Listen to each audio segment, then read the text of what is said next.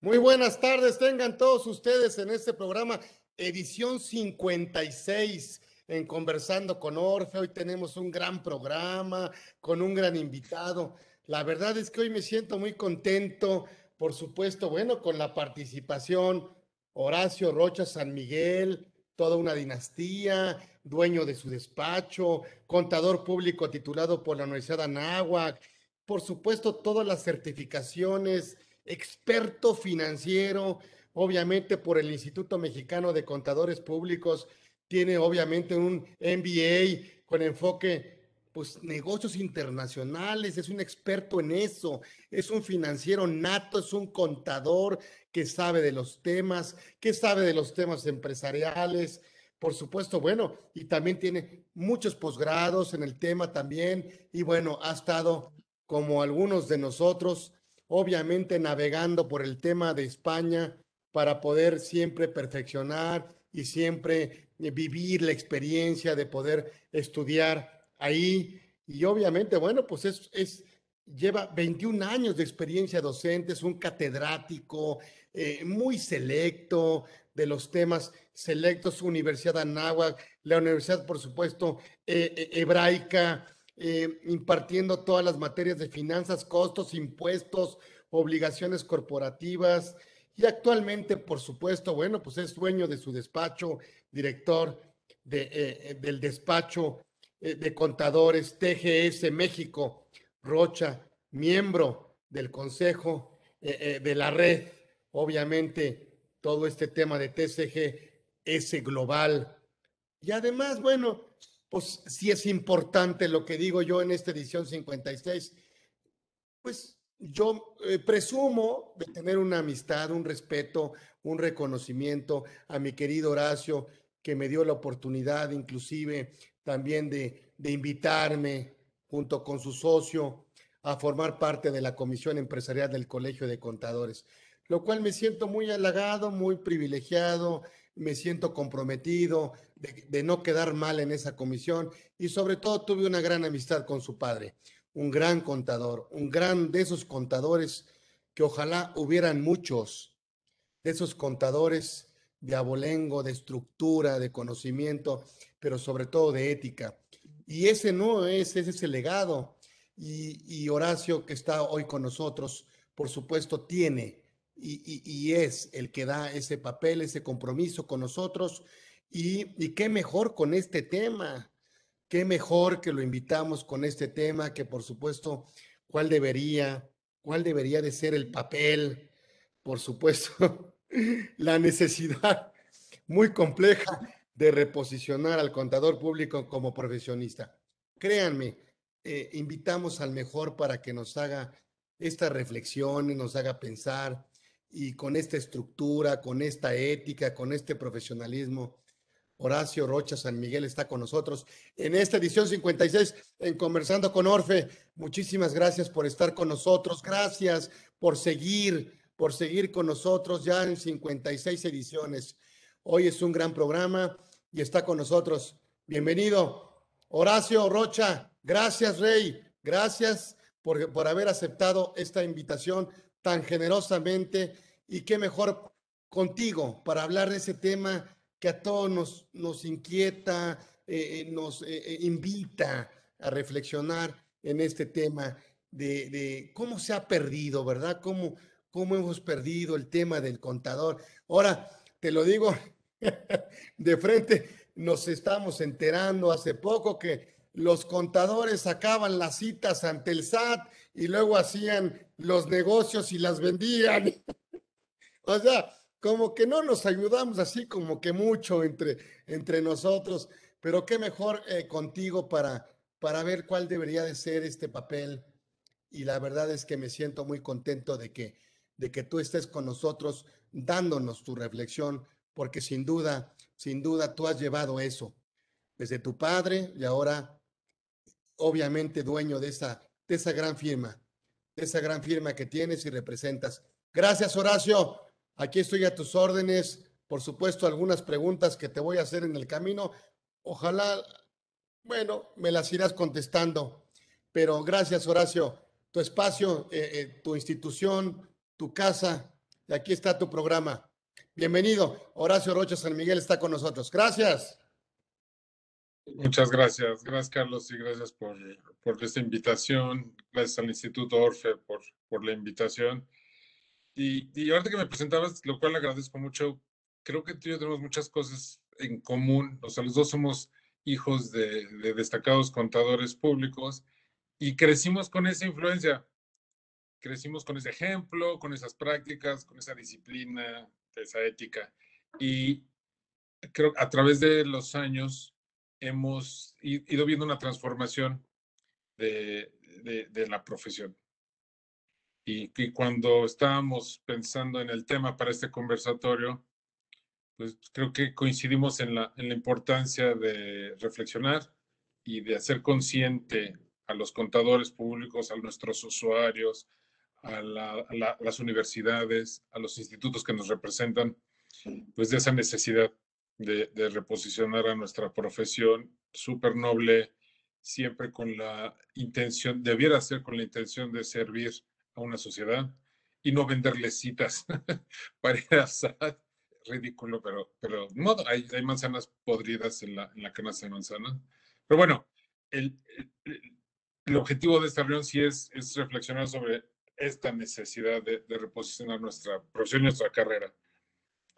Fíjate que cuando, cuando tú observas en Internet, si ustedes googlean profesiones, oficios, carreras que tienden a desaparecer en el mediano y, y corto plazo, la carrera de contador público se menciona frecuentemente y en varias fuentes. Eh, revísenlo no es, no es nada más un estudio que se replica, sino que son, son varias fuentes. Y esto junto con otras carreras que también sorprendería. Carreras como agentes de viaje, que ahorita podemos hablar de eso, pero pues digo, tal, oficios de personal de telemarketing, abogados en la parte repetitiva de su profesión, choferes, corredores inmobiliarios, profesores, etcétera, ¿no? La razón de esto es porque estas tareas repetitivas son, fact son factibles a automatización. Son susceptibles de ser automatizadas, de meter inteligencia, inteligencia artificial, este, crear robots, algoritmos que, que hagan esas funciones y que los hagan más eficiente y que no se cansen y que no conozcan de sábados y domingos y que lo hagan más barato, más rápido este, y más sin errores y con precisiones. Entonces, eh, es algo que hay que considerar. Nosotros crecimos, yo recuerdo una vez, yo muy, niño, mi padre me dijo, yo le preguntaba, ¿y nunca se va a acabar el trabajo? Y él me dijo, antes de que yo estudiara contaduría, me dijo, yo creo que no, porque hacemos auditoría, opinamos, pero en el peor de los casos somos un mal necesario. Bueno, pues, ¿qué creen? Que para muchas de estas funciones ya ni siquiera vamos a ser necesarios. El mejor ejemplo que les puedo poner son las declaraciones de impuestos. ¿Cuántos despachos, contadores que trabajan este, todo el año esperando que llegara la, la, la, época de declaraciones anuales de personas físicas, por poner el ejemplo más básico, pues ya, ya ni siquiera se necesita. La verdad es que la, la inversión en tecnología la facilidad que crea el gobierno para cruzar información por diferentes fuentes, pues hoy ya las declaraciones están precargadas, con muchos errores, vale la pena, y todavía tenemos que corregir algunas cosas, pero ese es un ejemplo de cómo, de cómo nuestro input, la contribución del contador público cada vez se ve más eh, limitado y reducido. Eh, y la pandemia, este ahorita que hemos vivido, hizo más tangible, hizo más clara esta nueva forma de trabajar. Trabajar a distancia, el que no pudo trabajar a distancia tal vez desapareció. Los que no habían invertido en tecnología lo tuvieron que hacer a marchas forzadas. Y, vemos que ya cada vez se vuelve menos necesaria esa interacción entre esos, esos clientes que piden clientes eh, que piden funciones, trabajos rutinarios, y nosotros que estamos tratando de prestar ese servicio. Eh, la verdad es que fue una, es una sacudida. Creo que ya vamos tarde, pero bueno, es mejor que, que podamos hacer algo antes de que esto se haga más grave eh, eh, y antes de que efectivamente la profesión en la mayoría de sus, de sus funciones actuales desaparezca. Eh, hemos visto que muchas de las tareas que nosotros hacemos se volvieron, se volvieron un commodity. Parte nuestra, nuestro problema, o sea, de, de, no posicionar y de no hacerle ver al cliente el valor de lo que estábamos generando, por qué somos importantes, por qué podemos hacer la diferencia. Pero es que muchas de estas funciones se, se realizan sin dar un valor agregado. Y entonces, pues la gente empieza a decir, bueno, tengo que tener al contador, tengo que presentar esa declaración, tengo que preparar mi nómina. Pero eso es todo. No, no, no obtengo nada más. Entonces, cuando eso pasa, yo digo, bueno, si nada más tengo que cumplir con el, con el objetivo, ¿quién es el que lo hace más barato? Y siempre va a haber alguien que lo haga más barato. Y entonces eso empieza nos empezamos a, empieza a prostituir a nuestra, a nuestra profesión, porque va a haber algún contador que diga, yo lo hago más barato, y empieza a malvender su trabajo. O sea, nosotros mismos le restamos valor a lo que hacemos. Y cuando tratamos de hacerlo simplemente o más rápido, o más simple, más sencillo, con menos problema para el cliente, el cliente así lo toma y va a haber alguien que mejore eso. Entonces, la estrategia de diferenciar nuestros servicios en función de hacerlo de hacerlo simplemente más sencillo, no, no va a ser una, una, una ventaja competitiva para adelante. ¿De acuerdo? La verdad es que de manera natural los usuarios de nuestros servicios dicen, pues no, no, no quiero pagar más dinero por algo que tengo opciones para hacerlo de una manera más barata. Entonces, yo hemos notado en algún momento que estábamos evaluando en, la Junta de Honor el, desempeño de algunos contadores públicos que regalan su trabajo y nuestro código de ética nos, nos, nos, nos, dice que nosotros debemos de cobrar un honorario, una, una, una, contraprestación adecuada por nuestros servicios. Bueno, pues cuando un contador está cobrando menos que lo que le podría cobrar, y esto, este ejemplo lo pongo frecuentemente, pero lo que cobra un plomero por ir a instalar un WC en nuestra casa, el contador estudió, tiene un título, este, estudió años y cobra menos por su tiempo que lo que cobra un plomero, pues algo está haciendo mal. Y son casos reales que han ocurrido, Carlos. Y pues toda esta parte de, de, de, la estrategia de nuestra carrera, hacia dónde va, qué tenemos que hacer, cómo tenemos que posicionar, ese es el tema, el tema que queríamos conversar el día de hoy.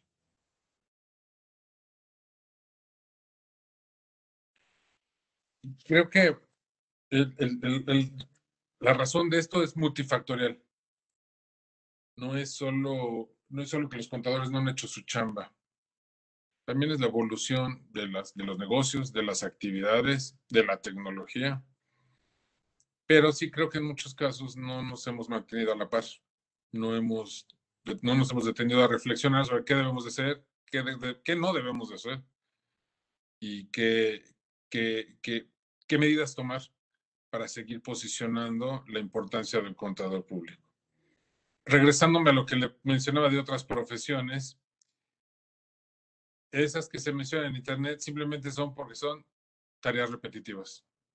Entonces, el hacer actas de asamblea, pues mucha gente lo va a poder hacer en Internet, va a poder encontrar un machote, un borrador, y entonces ya no vamos a necesitar al abogado para que nos asesore en eso cuando no haya grandes cambios. Y es un error, porque por supuesto que necesitamos el expertise de ellos para cubrir todos los puntos legales y obligaciones que tenga una, empresa, por ejemplo pero eso no lo ve el, el usuario. ¿De acuerdo? Eh, agentes de viajes, pues ya, yo creo que van a seguir existiendo, pero con un, un, un nicho, nichos de mercado muy, muy, muy reducidos, ¿no? Como asesoría en viajes muy especiales. Sí va a haber la gente que no se quiera meter a internet a reservar su hotel, su avión, coordinar escalas, este, eh, vuelos, vuelos que coincidan, eh, conexiones, etcétera, etcétera, Pero las herramientas que existen hoy en día, si alguien va a hacer un vuelo México-Guadalajara, que antes le hablabas a tu agente de viajes, hoy te metes a cualquiera de, las, los portales de las aerolíneas y tú mismo reservas, reservas tu, tu avión como te convenga, porque no, no, hay, no hay grandes complicaciones. este, choferes, pues ya los automóviles se van a manejar solos, este, corredores inmobiliarios, pues va a haber portales donde haya intercambio de información entre comprador y vendedor. Este, va a haber, yo voy a poder visitar los inmuebles de manera virtual, ya lo puedo hacer el día de hoy. Este, inclusive los profesores, los que nos dedicamos a academia, pues ahorita con, con, con la pandemia y con esta educación a distancia que hicimos, pues muchas, muchas instituciones, inclusive el Colegio de Contadores, pues grabaron cursos y los repiten. Y, y si nosotros estamos transmitiendo el conocimiento de una manera rutinaria, hay que cubrir un programa, hay que cubrir conceptos básicos, etcétera. Bueno, pues, ¿por qué no podría hacerlo una grabación, un robot o alguna forma alternativa de enseñanza? Bueno, pues esa es, es una preocupación, es una preocupación que yo tengo para mi profesión, para los que hemos crecido con eso, los que vivimos de esto, creo que es algo que deberían de reflexionar.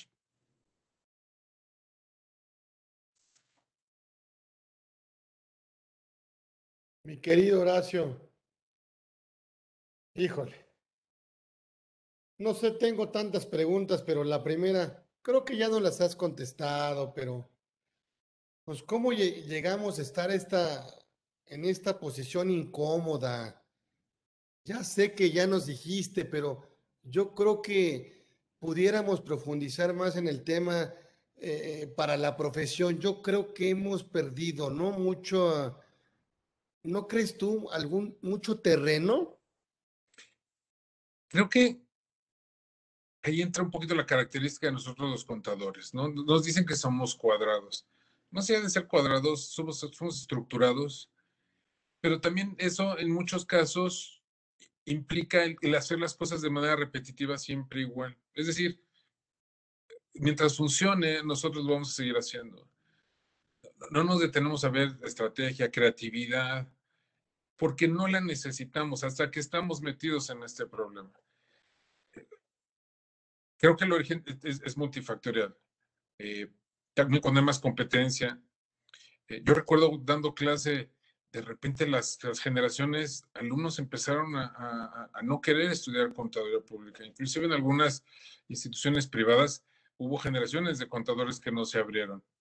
Este, yo llegué a tener grupos de cinco alumnos. Y cuando les preguntaban, decían, pues es que es una carrera que no sigue, sigue siendo lo mismo que toda la vida.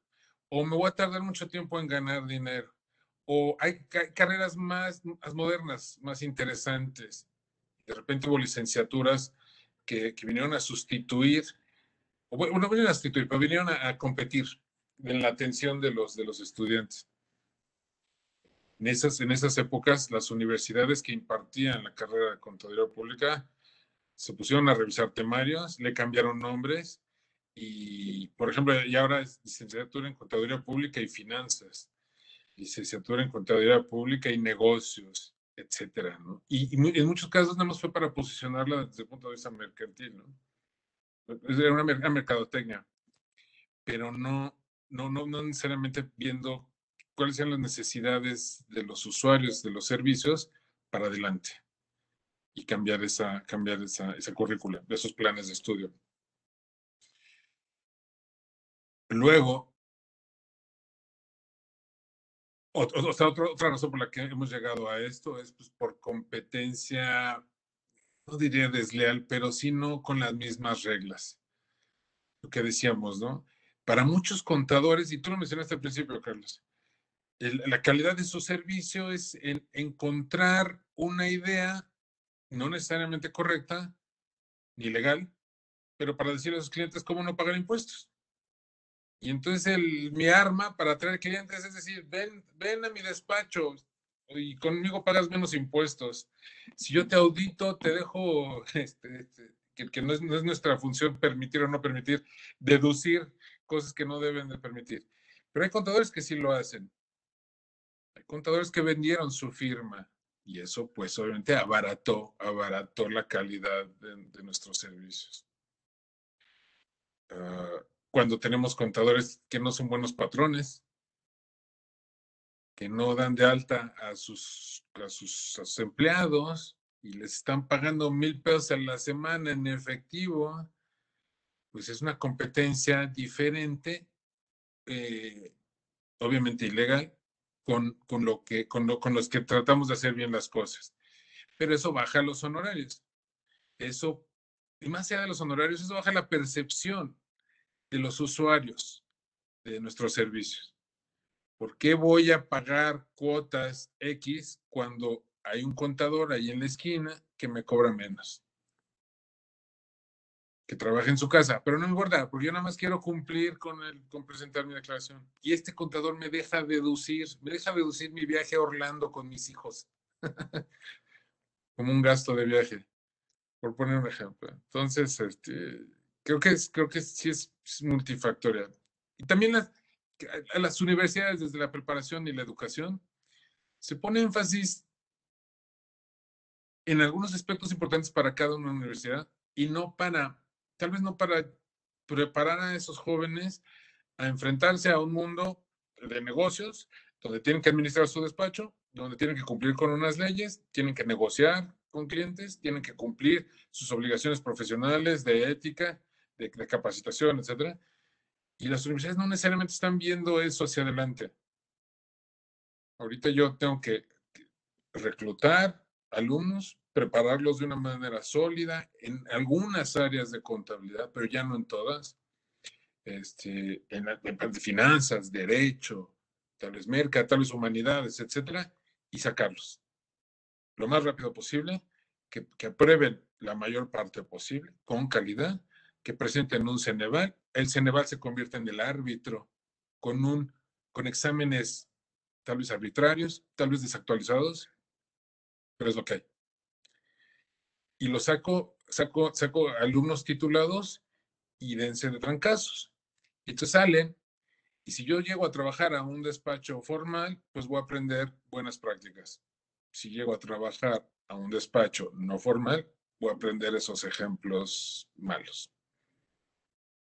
Y cuando yo quiera poner mi despacho, mi idea de poner un despacho es este, empezar a poner el despacho, captar clientes de la manera que sea, ofreciendo tal vez lo más barato que lo puedo ofrecer, algún beneficio sobre los demás, y pagando malos sueldos y sin pagar prestaciones y no dando de alta a la gente en el IMSS. Esto es súper común. Y lo sabemos porque entrevistamos, cuando, cuando, cuando reclutamos candidatos para trabajar, pues nos cuentan esas historias de terror y muy triste. Cuando llegan a ese punto, pues ya llevan dos, tres, cuatro, cinco años de trabajar horrible. Entonces, sí es, yo creo que sí es multifactorial el origen de todas estas situaciones. Y yo no creo que la carrera de contador público sea ni la primera ni la última que le va, le va a ocurrir a esta situación. Hay, hay carreras que ya desaparecieron. Mi querido Horacio, ¿Qué pueden hacer las universidades para, pues para apoyar esta profesión? Pues mira, desde el punto de vista de las universidades, creo que sí es necesario repensar planes de estudio, herramientas. Yo creo que se tiene que hacer un, no solo inversión, sino un esfuerzo en, en reconocer la importancia de la tecnología aplicada a no solo a nuestra profesión, a todas las profesiones. Entonces les tiene que, capacitar a los alumnos en el uso de herramientas tecnológicas para lograr sus objetivos de una manera mucho más eficiente. Este, muchas universidades ya lo hacen, y, ah, pero algo importante también es poner énfasis en las competencias, la educación por competencias.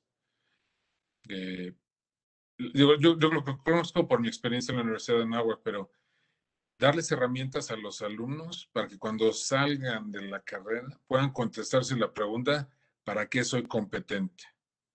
¿Qué competencias adquirí? ¿Qué sí puedo hacer y qué no puedo hacer? Es muy difícil en cuatro años, cuatro años y medio, ah, producir egresados que dominen todos los temas aplicables a nuestra profesión. No van a salir expertos en contabilidad, no van a salir expertos en auditoría y en impuestos y en sistemas y en nóminas y en recursos humanos. No. Pero las universidades sí pueden lograr o buscar por lo menos darles las competencias para que puedan desempeñarse de una manera adecuada y aceptable en todas estas áreas y que ya después ellos en la vida profesional vayan, vayan agarrando su camino. Creo que otra cosa que, que tienen que hacer las universidades urgente es reforzar la instrucción en la ética, retomar la capacitación y la, ah, la hacer énfasis en el, la observancia de la ética a todos los contadores públicos. Eso se ha olvidado. En nuestra época sí nos obligaban a leer el código de ética. Hoy a muchos alumnos les preguntas, ya egresados, y tal vez nunca compraron su código de ética, no sabían que existía. O sabían que existía, pero no saben, no saben en qué consiste. No saben que lo tienen que observar, que es obligatorio, y que eso le da mucha estructura a nuestra profesión. Que eso pone las reglas en beneficio de todos, de los contadores, de los usuarios, de los que son empleados de contadores, del gobierno, o sea, para, a todo el mundo beneficia y eso se ha dejado a un lado. Esa es una característica importante de nuestra profesión que se ha dejado a un lado. Entonces, eso es lo que creo que las universidades, ahorita, a, a bote pronto, creo que son sugerencias que podrían eh, repensar, eh, reconocer que está cambiando el mundo de los negocios, que está cambiando las necesidades de las empresas, y entonces habría que rediseñar o tal vez repensar o ajustar los programas de estudio para esas necesidades, porque finalmente son los usuarios de nuestros servicios. Y en ese sentido, mi querido Horacio, eh, ¿qué pudieran hacer los organismos profesionales como el Instituto Mexicano de Contadores Públicos, los colegios. En ese sentido, ¿cuál tendría que ser un, su, un papel protagónico? Qué interesante que uses esa palabra protagónico. Obviamente, los colegios que agrupan a profesionales y no solo de contadores son fundamentales, son importantísimos, porque muestran una cara unificada uh, sobre aspectos de una profesión. El Colegio de México, es uno de los 60 que pertenecen al Instituto Mexicano de Contadores Públicos, pues tiene una gran historia, eh, una, una excelente organización, pero también tenemos chamba que hacer, también tenemos labores que hacer y también como instituto. Creo que estos organismos serían los de los más interesados en reposicionar a esta profesión. Reposicionarla en términos de la importancia de lo que contribuimos, de lo que podemos contribuir. No es nada más lo que ya hacemos, sino lo que, el potencial que tenemos. Este, recuperar, recuperar esa importancia que nuestra profesión tuvo durante mucho tiempo. Yo recuerdo que alguien decía, yo soy contador público. Antes se diferenciaba entre contador público y contador privado. Cuando alguien decía, soy contador público, wow, lo lograste, pasaste por todo lo más difícil. Y soy egresado de la ESCA, soy egresado del UNAM, era un prestigio. Hoy, ser contador público, la verdad es que ya, ya, ya perdió esa, esa imagen. Algo muy interesante en nuestra carrera es que, y no quiero que se vea súper compleja. Digo, no, nosotros no mandamos gente a la luna. no, no, no nos salvamos vidas, tal vez. Este, pero eh, es, eh, le da estructura a las, otras, a las otras funciones de las otras carreras que se hacen eso. Algo muy peculiar de la carrera es que pues, cuando, cuando se abren nuevas universidades, el instituto patrulla de Tlatelolco, las primeras carreras que vamos a tener ahí, va a haber este, derecho, va a haber administración y va a haber contaduría pública. Y, y eso pareciera hacer ver que es muy fácil la carrera. Y no lo es. Los contadores que amamos nuestra profesión, que nos seguimos capacitando, sabemos lo complejo que es la responsabilidad que es darle una, un consejo, una opinión a un cliente cuyo futuro, cuyo resultado depende del consejo que le demos. La verdad es que afectamos a muchas personas. Nuestros consejos, nuestras opiniones afectan a las empresas, a los dueños de las empresas, a los empleados de las empresas y a todos los stakeholders que están alrededor de ellos, se hace gobierno, sindicatos, clientes, proveedores. Eso los, los colegios y los institutos deberían de estarlo remarcando constantemente. Deberían de también poner mucho énfasis en la parte de ética.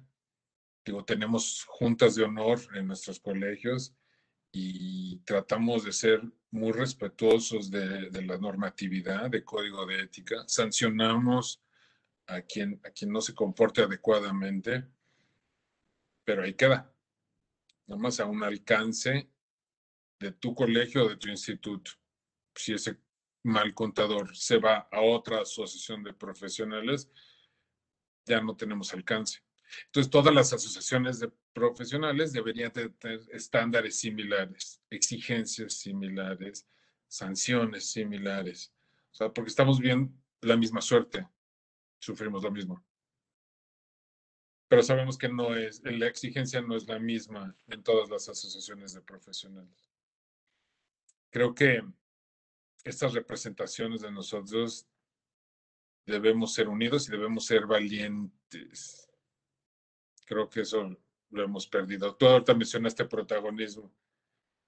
Pues sí, yo recuerdo cuando la opinión de los contadores públicos no solo era bienvenida, se solicitaba cuando iba a haber un cambio, una reforma fiscal, cuál era la opinión, hacíamos análisis, opinábamos, esto está bien, esto está mal, esto está mejorable, esto está perfecto, y hoy por hoy, en muchos casos, ni se nos pregunta. Y si tenemos una posición encontrada o que contradice o que pudiera, pudiera ser contraria a la posición de un gobierno, de una autoridad, siento que lo hacemos muy tibio. En lugar de salir y decir, por esto y esto y esto y esto, opinamos porque somos expertos y tenemos los pelos de la burra en la mano, que esto no va a funcionar, que esto es inconstitucional, que esto es este, retroactivo contra los derechos de, los contribuyentes, por decir algo, donde, donde nos podemos posicionar mucho. Este, ya no. Entonces, tendríamos que retomar esa voz, ese micrófono que creo que hemos perdido a través del tiempo. En aras de llevar una buena relación, de mantener buenas relaciones con la autoridad. Pues este es un ejemplo donde lo cortés no quita lo valiente. Entonces, con todo respeto, podemos decir por qué alguna política, alguna reforma, algún cambio puede ser mejorable y por qué algunos de plano son completamente ilegales y contrarios al interés. ¿Cuántos años llevamos diciendo que la base tributaria en México no aumenta? Yo recuerdo en la década de los, sí, de los primeros, de la primera década de los 2000 ya, se, ya, ya hemos presentado una, una propuesta de reforma fiscal. Me acuerdo, no sé si te tocó la propuesta de los seis. Estaba el IMEF, estaba el Colegio Contadores, estaba FEC, etcétera, donde decíamos, esto es lo que se necesita, esto es lo adecuado, esto es lo que debemos de hacer. No se hizo y nos ya nos quedamos callados. Y nos vamos adaptando a lo que nos va dando el gobierno. Bueno, pues los organismos, los colegios, tendrían que tener esa, esa, ah, iba a decir, ser temerario y decir, oigan, no estamos de acuerdo. De acuerdo. Creo que también los colegios y los institutos, los organismos que, que agrupan a la profesión, deben de tener mejor comunicación. Todo esto que estamos mencionando, pues, campañas, con campañas agresivas de, de, de difusión, estar indicando, indicando, mencionando esto. Este, hay, hay huevos que hay que cacarear. Este, estos son algunos de ellos. Y finalmente, algo más que podrían hacer que se me ocurre ahorita es mantener su capacitación actualizada. Los, los que imparten capacitación, los que exigen capacitación, pues mantenerla actualizada con temas necesarios este, con estos puntos que mencionamos, ¿no? Contador, este, pongas tus huevos en la misma canasta, capacítate, invierte en tecnología, sé responsable, etcétera, etcétera. Y fíjate que me encanta el tema, te lo juro que me encanta. Yo creo que empezamos a empezamos a decaer porque creo que hemos cometido errores. Involucrarnos con las soluciones de no pago de impuestos de nuestros clientes, a no decir otros, ¿no? Eh, y, al margen de buscar soluciones también legales y morales que nos permitan optimizar eh, el pago o buscar una rentabilidad en el pago de los impuestos o en el tema del costo impositivo de las empresas. Creo que empezamos, sí creo que hemos perdido terreno con el gobierno, sí creo. Nos quitaron el dictamen obligatorio. Y también el gobierno empezó a hacer una lista en donde los principales factureros de este país eran contadores. y ahora, y ahora dicen, es que los outsourceros también son los contadores. y yo, pues, entonces dijimos, no, pues, entonces los, los factureros son los propios contadores que están con los clientes y que le ofrecen esa solución. Y bueno, coincidimos que no es una solución, es, una, es un vehículo de defraudación fiscal. Y me parece que los organismos también, en representación de los contadores, hemos perdido terreno, hemos perdido voz, hemos perdido autoridad. Em, y, creo, yo no sé, Horacio, ayúdame con esto. Creo que dejamos de ser un tema eh, eh, eh, técnico, cumplimiento de la norma, y de repente nos, nos hemos ido por caminos fáciles, ¿no? Em, de subsidios, de condonaciones, de deducciones adicionales sin razón de negocios. ¿No? Yo me acuerdo que mi papá me decía, oye, vamos a correr al contador. Y decía, no, no lo podemos correr. ¿Y por qué no? Porque sabe mucho. ¿Qué, no corrían, ¿qué sabrá de ti? No lo podemos correr. No, no, no, no, me sabe mucho. ¿No? Entonces, de repente empezamos a comprar eh, eh, eh, y empezamos a heredar, a comprar, heredar y administrar pecados de los propios clientes, empresarios, contribuyentes, para dignificar o, ratificar o, consolidar nuestra profesión o nuestra estrictamente indispensable el contador, ¿no? Me parece que ese tema de el contador lo necesito más que, ¿no? más que necesidad, es decir, es una parte importante eh, eh, en esta empresa, es decir, eh, prefiero tenerlo por necesidad que tenerlo por una, un tema de, ¿no? De, de consolidación. Te comento, te comento, creo que sí, creo que en algún momento ganó la parte mercantil y de repente el contador que lograba, no lograba, que, que, por alguna manera determinaba que pagaras un menor impuesto, era el mejor contador. Yo quiero estar con él porque con él pago menos impuestos, sea legal o no sea legal, sea una evasión o una ilusión. Y de ahí nos pasamos a contadores que, como tú dices, se pusieron a vender facturas y, empezaron a hacer mucho dinero, obviamente con socios en diferentes áreas del gobierno, porque para que esto funcionara, pues alguien adentro gobierno tenía que estar involucrado. Pero entonces la gente decía, este contador es buenísimo, ve, es un exitoso, cobra y gana y viaja y tiene, invierte y es rico, debe ser buenísimo. Se empezaron a conocer despachos que decían, venga, o le vamos a dar una estrategia, o nos llamamos planeación fiscal profesional, SC, una cantidad de basura, este, y de ahí ya, obviamente, a los outsourceros y a todo lo que conocemos, ¿no? El problema es que está mal, ya estamos ahí. si el gobierno dice, esos contadores hacen eso, están vendiendo y están lucrando y, haciendo mercantiles con esto, pues que los castiguen. Yo, soy el primero en crucificar a esos contadores, porque ellos nos están contaminando a todos. Ahora, chécate, hablando de los colegios y los institutos. La parte del dictamen obligatorio. Me parece que en 1990, no, 83 fue cuando se logró el dictamen obligatorio. En todos los países del mundo, en todo el medio de la investigación, se concluye que los dictámenes obligatorios no es lo más deseable. Simplemente porque tiene cierto tamaño, te obligo, desconfío de ti y te obligo a que gastes para que venga un tercero y me digas si estás bien o estás mal. La profesión por muchos años criticó el dictamen obligatorio y dijo, no debiera de ser, debe de ser voluntario. Y así tuvo la profesión. Cuando nos lo quitaron hace cinco o seis años, el instituto, en lugar de salir y decir, qué bueno que lo quiten, pero déjenlo opcional porque nos sirven y denle beneficios al que se dictamine de manera optativa, se quejaron.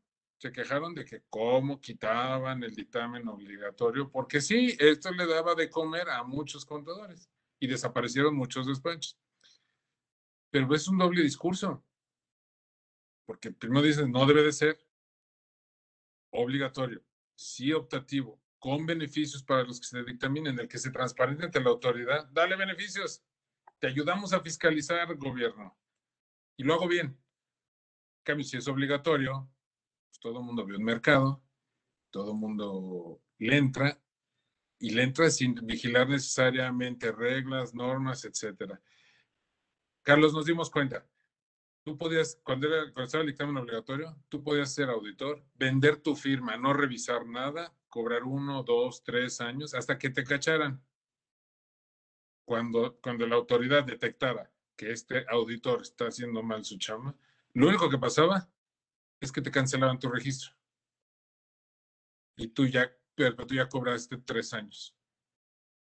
Es, eso está muy mal. Eso es una, vergüenza. Obviamente es algo contraproducente para, para todos nosotros, ¿no?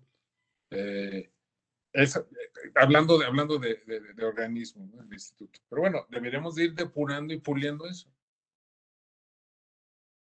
Y que los usuarios sepan que no, no, no depende del contador que tú deduzcas más o menos.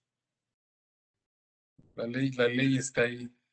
Eh, no es una decisión, no te da permiso el contador para reducir o no. La responsabilidad sigue siendo del contribuyente. Pregúntale a todos los artistas que han caído en la cárcel siempre le echan la culpa al contador. Pero cuando lo contrataron, era el mejor, porque con él pagaba yo menos impuestos.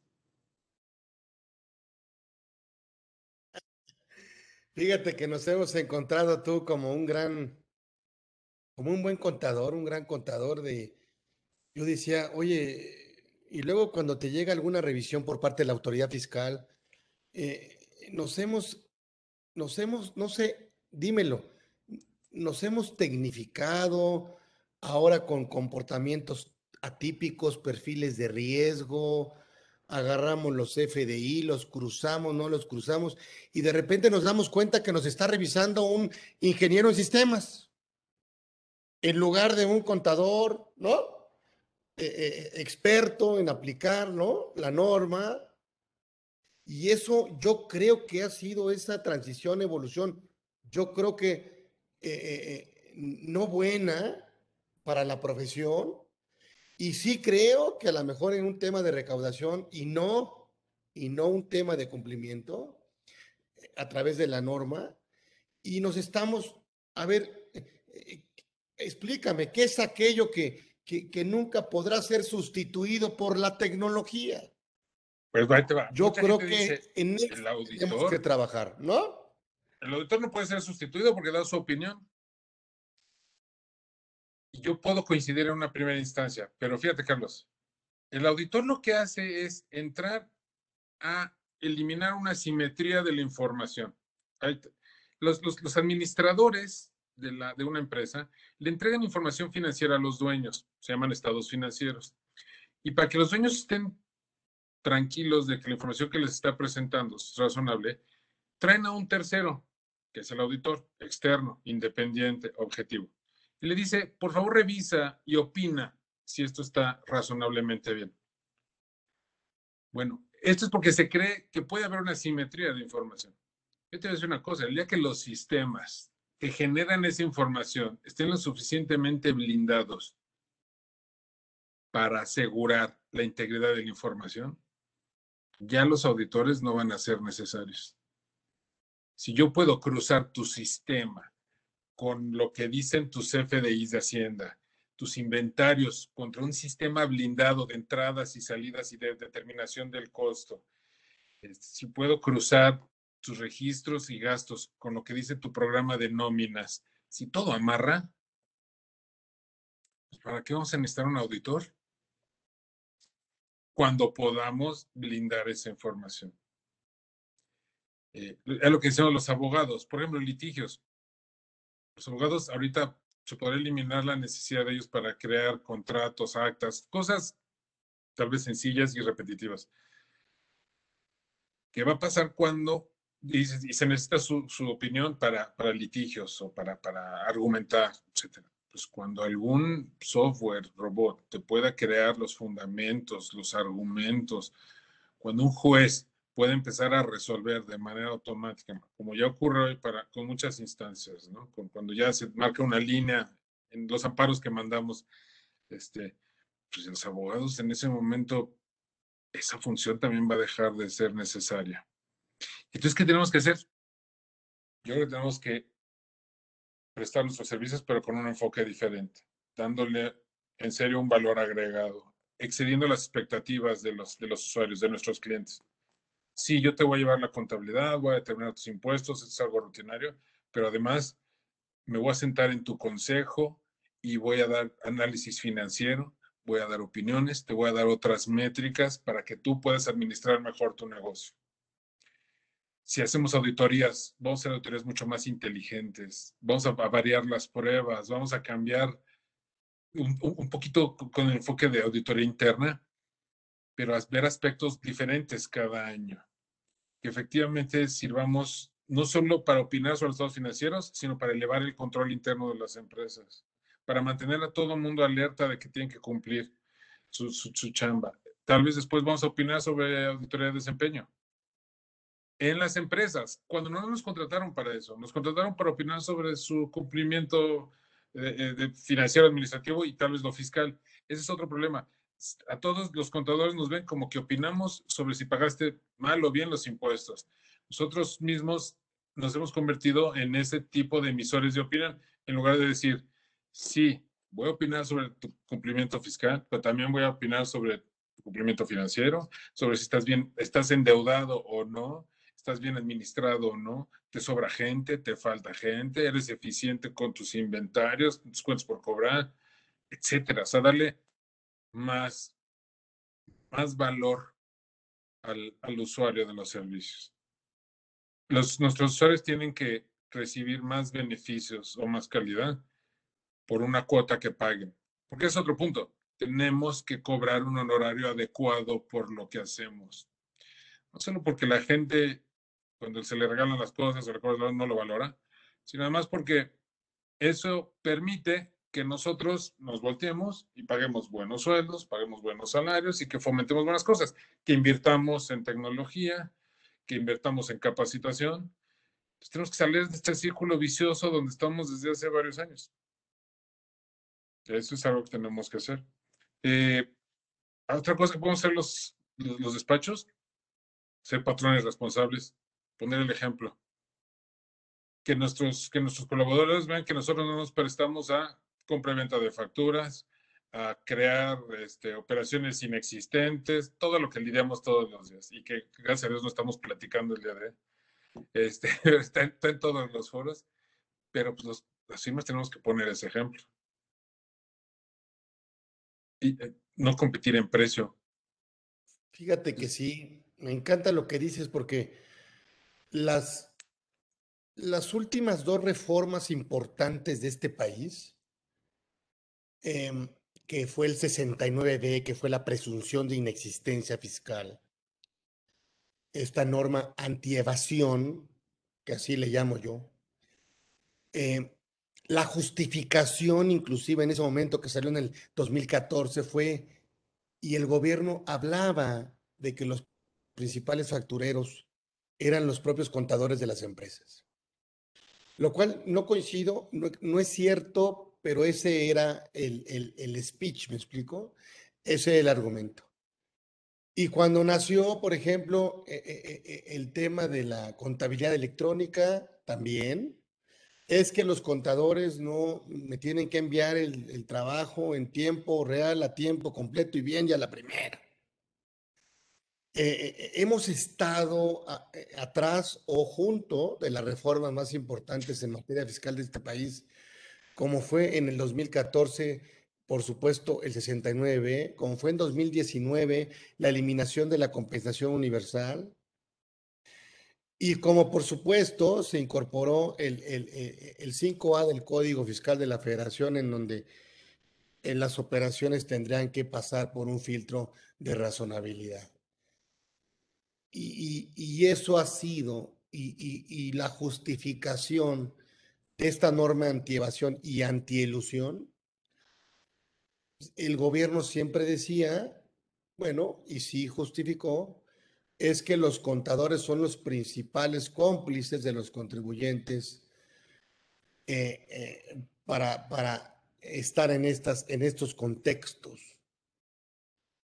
¿Qué opinas, Horacio? El gobierno es parte de ese círculo vicioso. O sea, y también tiene su parte que decir.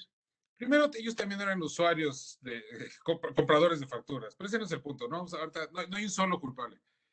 Pero sí existe una cultura del no pago del impuesto en México, porque digo, ¿para qué pago impuestos si no recibo nada a cambio? O se van a robar mis impuestos, o no pasa nada, eh, o, o veo que los demás no pagan y le va muy bien y tiene su lancha y su yate, pues yo también me voy a arriesgar. Y si de cada 10 que rompen la ley, 9 se salvan o 9.5 se salvan, pues yo también me arriesgo. Entonces, hay un, si hay un círculo vicioso eh, del cual el gobierno forma parte. Dentro, dentro de esa propuesta que se hacía en, los 2000, en la, década, en la primera década del 2000, este, se decía, hay que aumentar los impuestos indirectos y reducir los impuestos directos. Hazlo más fácil cobra masiva, se fiscaliza solito, es más difícil que te hagan trampa, pero ningún gobierno lo quiere hacer porque es impopular, porque pierde votos. O sea, todos, todos los anteriores presidentes, desde Cedillo, han tenido oportunidad de hacerlo y se les ha sugerido que lo hagan y no lo hacen porque es impopular.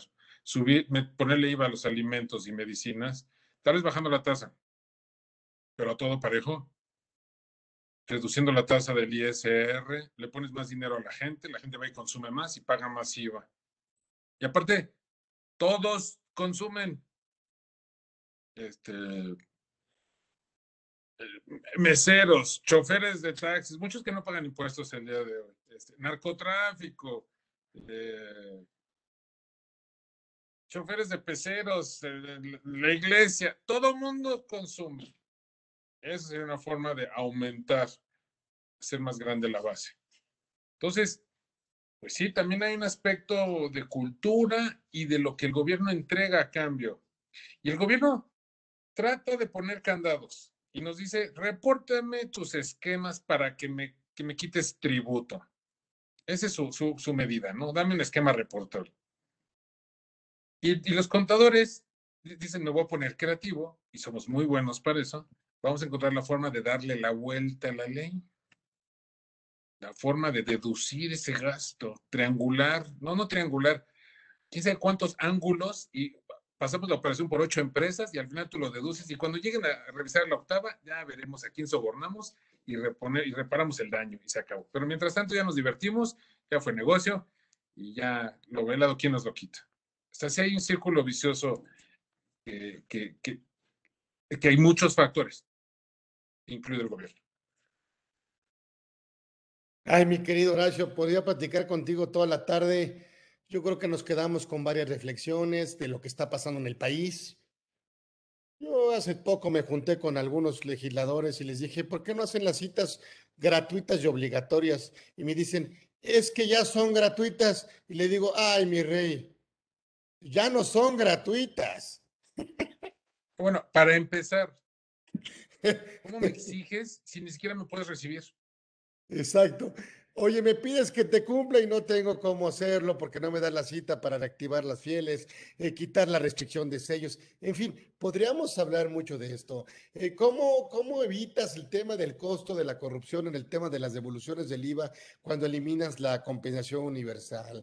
¿Cómo evitas el tema de, del outsourcing, donde ahorita el empresario no sabe si contratar a, a proveedores de servicios registrados o no, cuando ni siquiera son especializados y, o no son especializados, o sea, la ley sí es clara, pero hoy por hoy prácticamente el gobierno está tomando una postura en donde lamentablemente es muy triste, lo digo aquí en este foro, eh, eh, donde tenemos tu excelentísima presencia, en donde te va a decir, bueno, pues si el proveedor eh, no está registrado, será no deducible, es que ya cumplí con que mi objeto no lo tenga, no, no es mi actividad económica preponderante, sí, pero no está registrado, y si no está registrado, siento que la erogación no es deducible.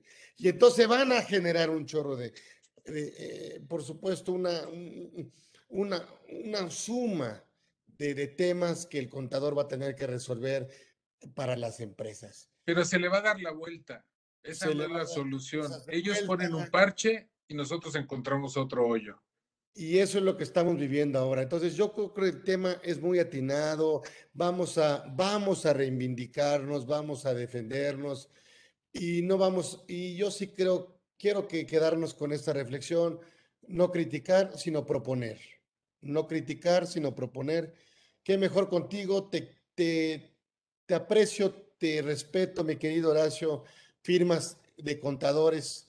Eh, así me parece que estarán eh, eh, encauzando un buen papel y por supuesto impulsando a otros tipos de firmas para que sí se puede, como dice el dicho, sí se pueden hacer bien las cosas y qué mejor. Bueno, pues Horacio, Horacio, por supuesto, Rocha San Miguel estuvo con nosotros aquí en Conversando con Orfe.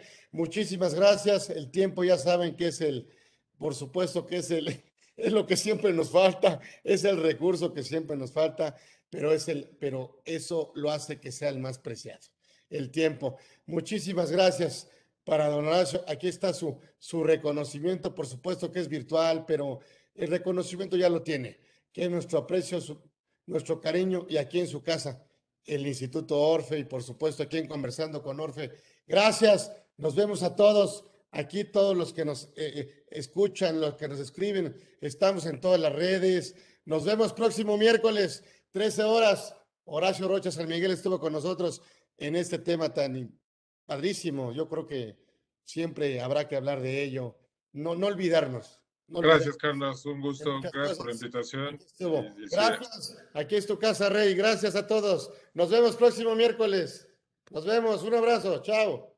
Chao.